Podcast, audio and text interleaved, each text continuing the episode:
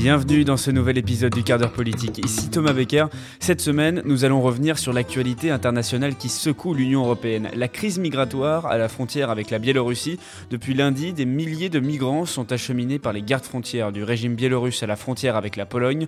Une entreprise de déstabilisation de l'Union par celui qu'il est commun d'appeler le dernier dictateur de l'Europe, Alexander Loukachenko, après les dernières sanctions de Bruxelles instaurées contre son régime autocratique.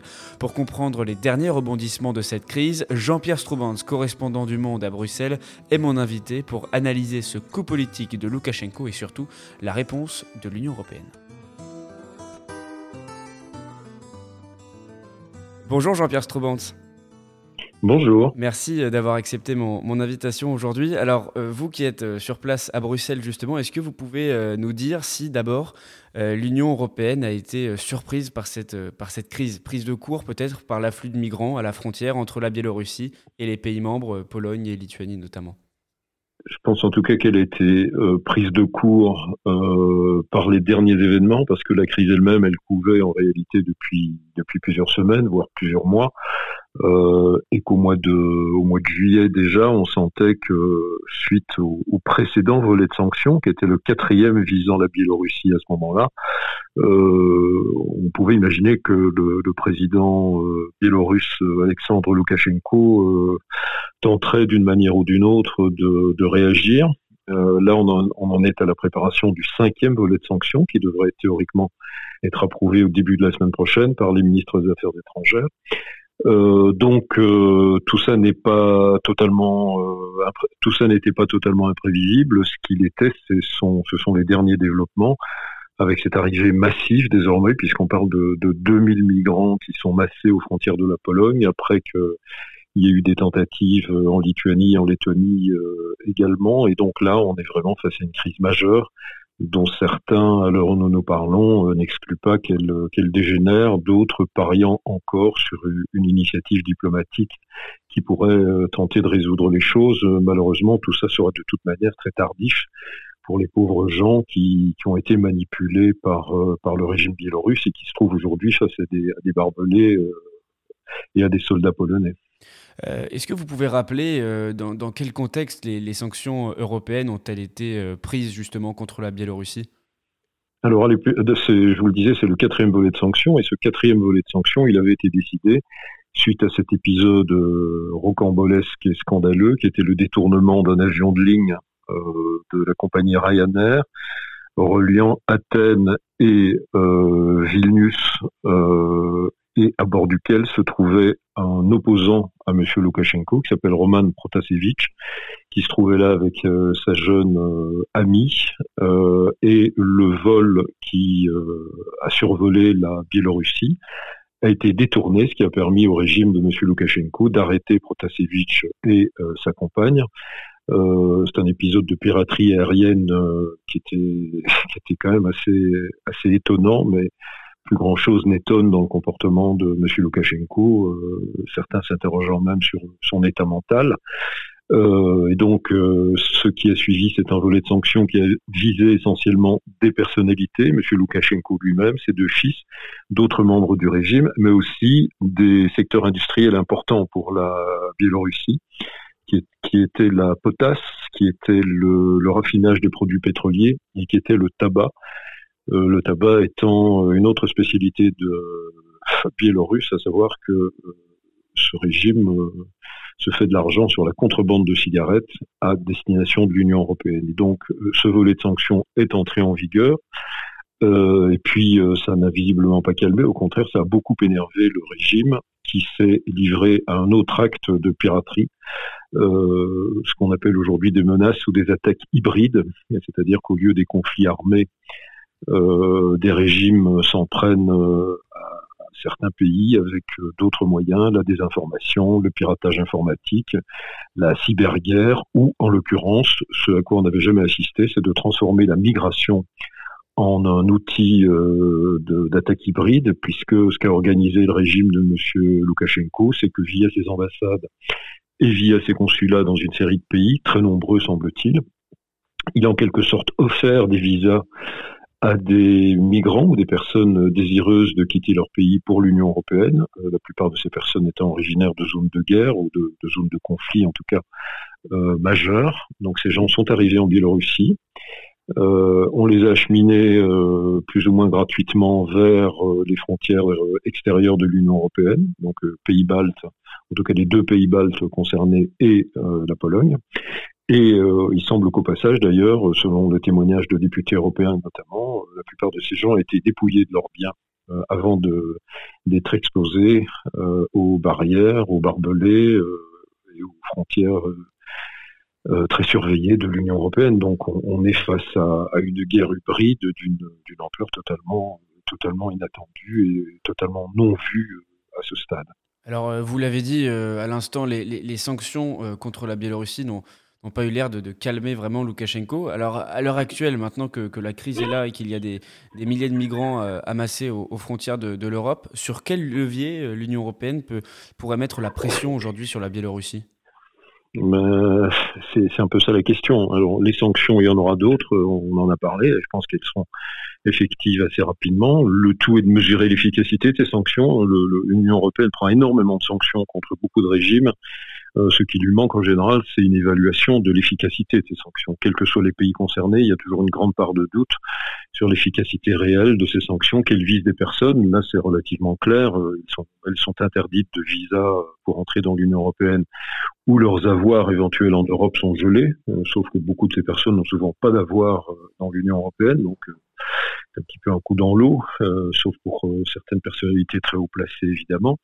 Euh, pour le reste, ce qui est des sanctions industrielles ou des sanctions de type économique notamment, il y a toujours une marge d'erreur assez large et on n'a pas une évaluation précise. Alors dans, dans le cas de la Biélorussie, par ailleurs, ce à quoi on a abouti, c'est alors que ce régime connaissait des relations assez tendues avec la Russie, euh, depuis quelques mois, on a assisté euh, à un rapprochement obligé, en l'occurrence, et qui satisfait beaucoup M. Poutine, entre euh, Minsk et Moscou, alors que, je vous le disais, M. Monsieur, monsieur M. Poutine avaient eu pas mal de conflits.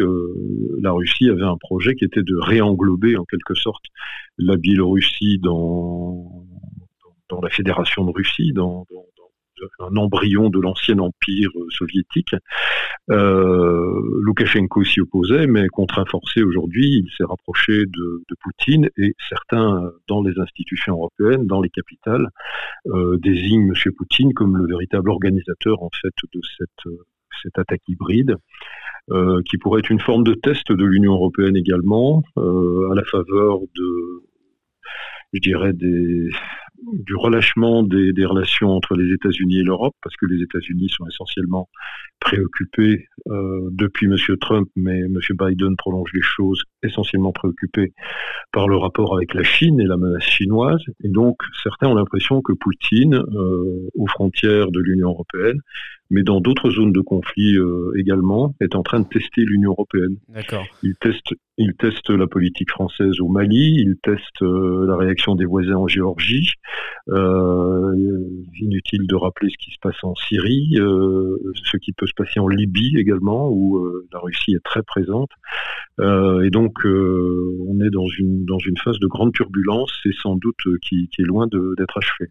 Alors justement, vous, me permettez de, faire la transition parce que je voulais vous, vous poser cette question. Le, principal euh, responsable de cette crise aux yeux de l'Union européenne, c'est le gouvernement de Loukachenko, mais on a vu que l'Europe euh, avait d'autres pays dans, le viseur. Vous le dites vous-même dans, le monde, 20 pays, dont la Russie, hein, sont placés sous surveillance, euh, ainsi que les compagnies mhm. aériennes impliquées dans les vols entre les pays d'origine des migrants et Minsk. Donc finalement, mhm. c'est une crise qui mobilise beaucoup d'acteurs. Mais j'ai envie de dire, c'est presque une, une crise plus géopolitique que migratoire, finalement, vous êtes d'accord?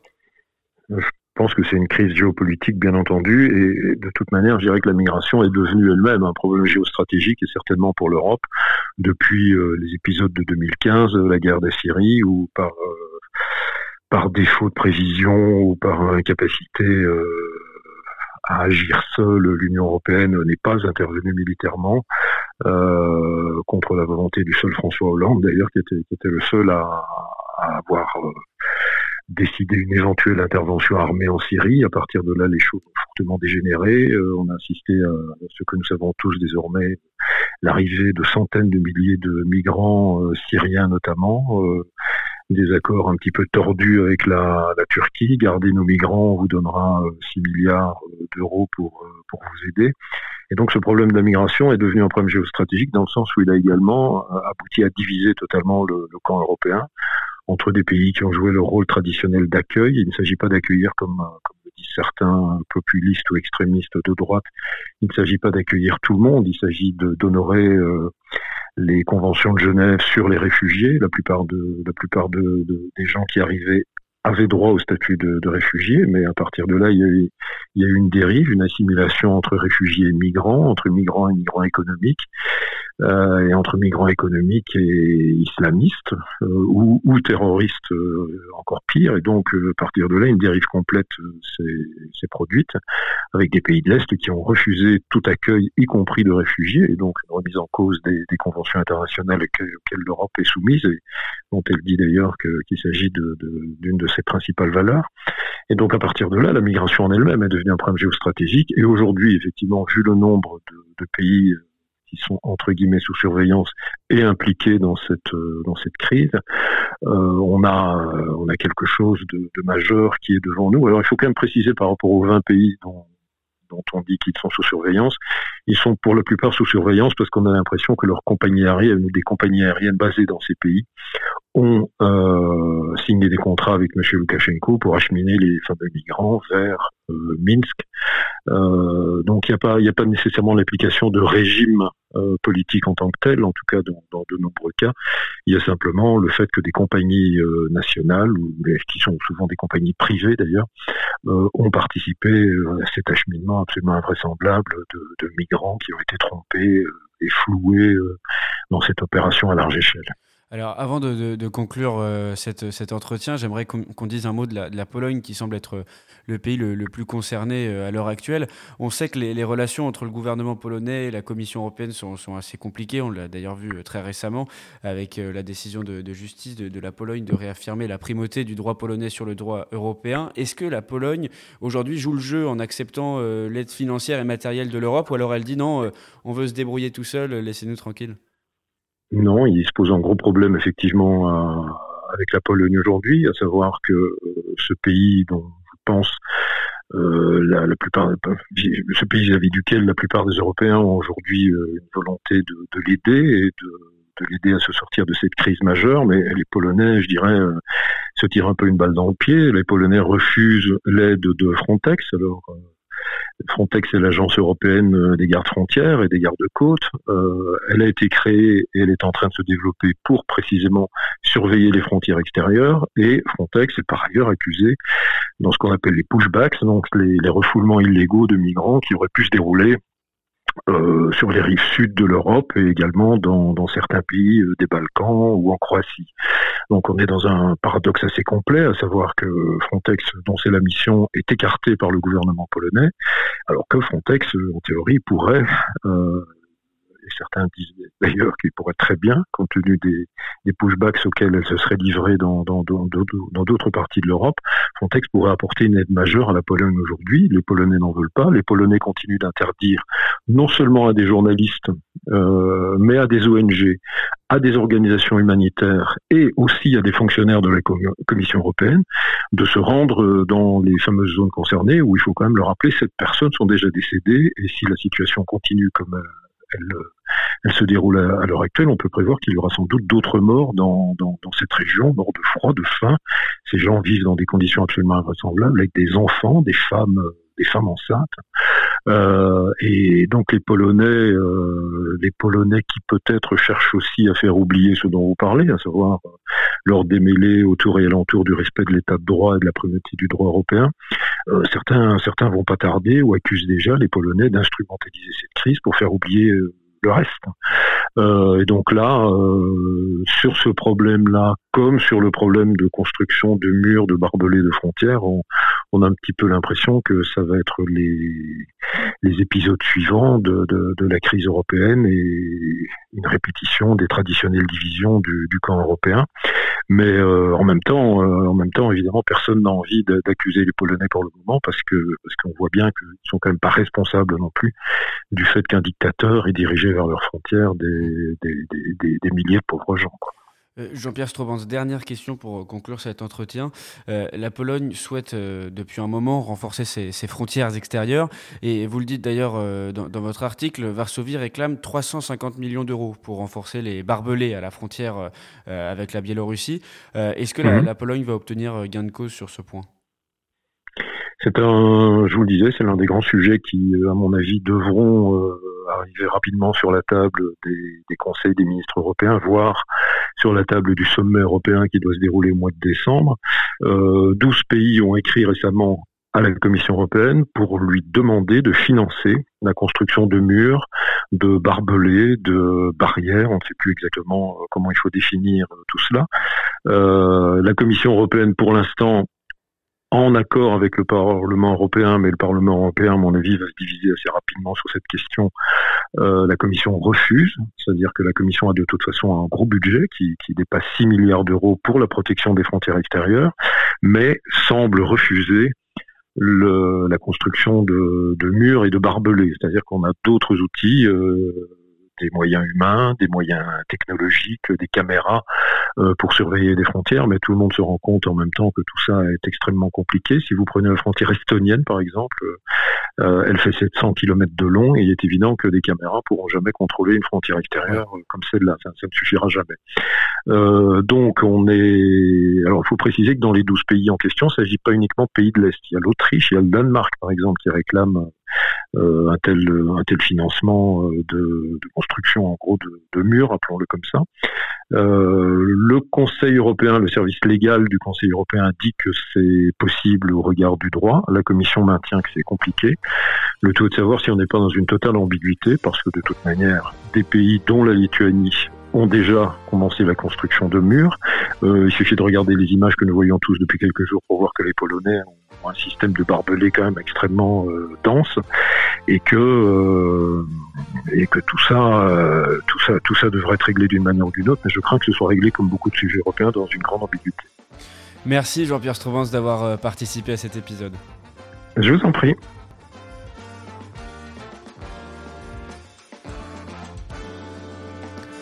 Vous l'aurez compris, cette crise à la frontière entre la Pologne et la Biélorussie est une véritable crise géopolitique déclenchée par un autocrate décidé à ne rien lâcher face aux sanctions de Bruxelles. Au moment où j'enregistre ce podcast, le jeudi 11 novembre, Loukachenko a menacé de couper les livraisons de gaz naturel qui passent par son pays vers l'Europe depuis la Russie. Pour cela, il faudrait qu'il ait l'accord du distributeur Gazprom, détenu en partie par le gouvernement russe. L'Union européenne va continuer à faire pression sur la Biélorussie et soutenir la Pologne. Charles Michel, le président du Conseil européen, était à Varsovie ce mercredi. La Russie qui pourrait user de son lien de domination régionale sur la Biélorussie pour régler cette situation préfère observer de loin l'affrontement entre l'Union européenne et Minsk. Et entre la Pologne et l'Union européenne, le bras de fer continue autour de l'intervention de l'agence Frontex dont Jean-Pierre Stroubans vous parlait tout à l'heure. Le Premier ministre Moriazewski n'a pas donné suite aux propositions répétées de Charles Michel. Affaire à suivre.